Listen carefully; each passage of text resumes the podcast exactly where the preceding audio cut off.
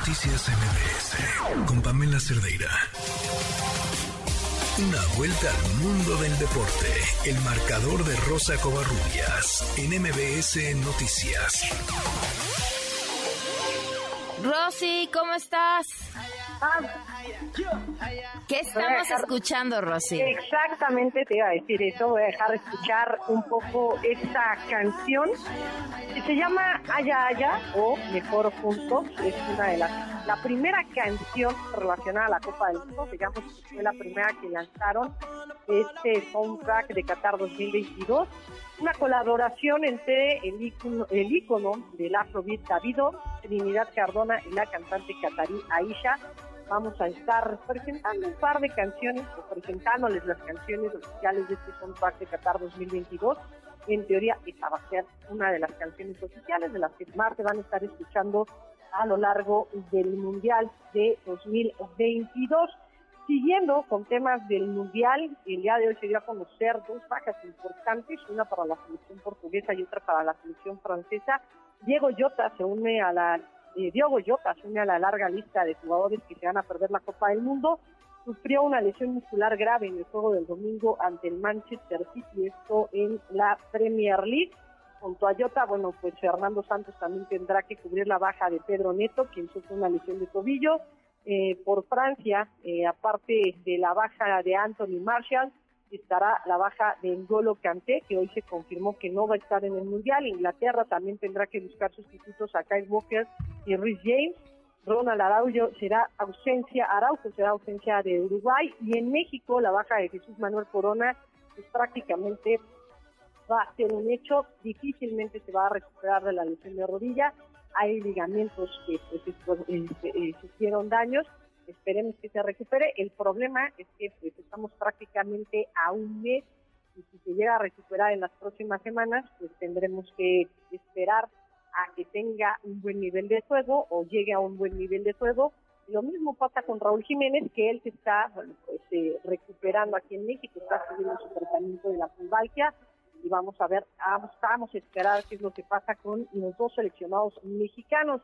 Hablando de la selección mexicana de fútbol, vamos a platicar de la, selección mexicana de fútbol femenil. Minuto 40, eh, Juana Sofía Ortegón anotó al minuto 41 el primer tanto de Colombia. Después Linda Caicedo anotó el 2 por 0 en el partido contra la selección mexicana y al minuto 81 Linda Caicedo de la selección colombiana anotó en propia puerta para el 2 por 1 definitivo y con este resultado, lamentablemente, la selección mexicana femenil de sub-17, bueno, pues quedó eliminada del Mundial de la India 2022. Ana, Ana, Galindo eh, habló al término del encuentro y esto fue lo que dijo.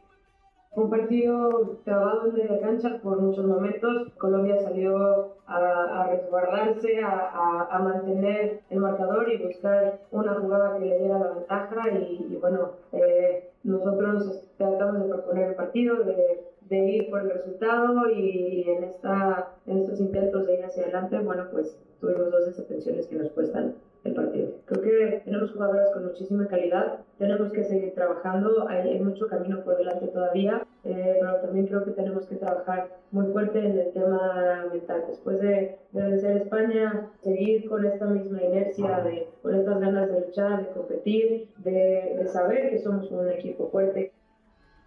bueno, pues quedaron conformados los eh, partidos de cuartos de final de, del Mundial Sub-17 femenil.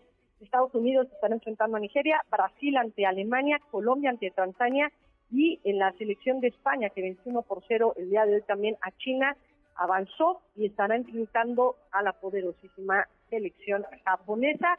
Unos, eh, un partido por demás atractivo este entre España y Japón. Hay que decirlo, Pam, la selección mexicana le había ganado el sábado a, a España y se, y se ampliaban las expectativas, la esperanza de que pudieran estar en la siguiente fase.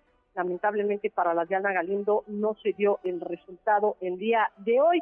Y vamos a hablar de pues eh, los cuartos de final pero de la Liga MX porque este miércoles arranca precisamente la actividad con el partido entre Toluca y América. Las Águilas son amplios favoritos a llevarse la serie debido al gran torneo que han tenido y por supuesto eh, pues lo que ocurrió en los cuartos de final ante el conjunto de Puebla. Pese a ello, pese a ser favoritos, Fernando El Ortiz no se confía.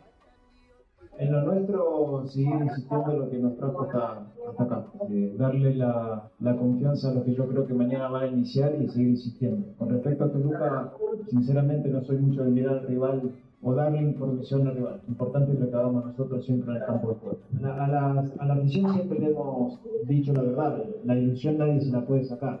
Los mismos jugadores han provocado esta ilusión bueno, pues hay las palabras del Tano Ortiz, por cierto, más de la Liga MX, pero esto con información que tiene que ver precisamente con el conjunto de Tigres, que quedó eliminado por parte del conjunto de Pachuca. Bueno, Mauricio Culebro dio a conocer que pues están analizando el torneo que tuvo Tigres y por supuesto la continuidad de Miguel Herrera, que tiene todavía contrato por seis meses más.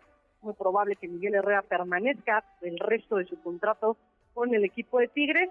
Obviamente también Culebro mencionó que no se puede borrar todo lo hecho por eh, Miguel Herrera al frente de los felinos.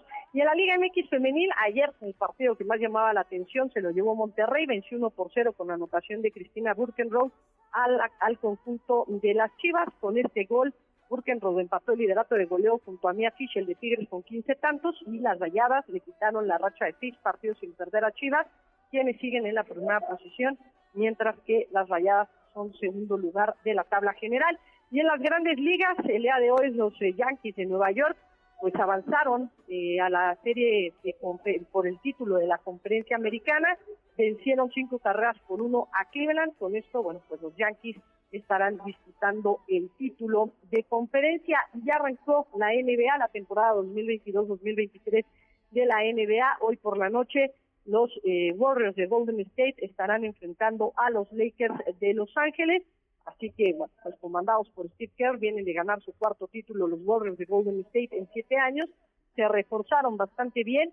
Bueno, pues veremos cómo es el arranque de la temporada de los campeones que estarán enfrentando a los Lakers de LeBron James. Pam, la información deportiva. Gracias, Rosy. Muy buenas noches. Buenas noches. Noticias MBS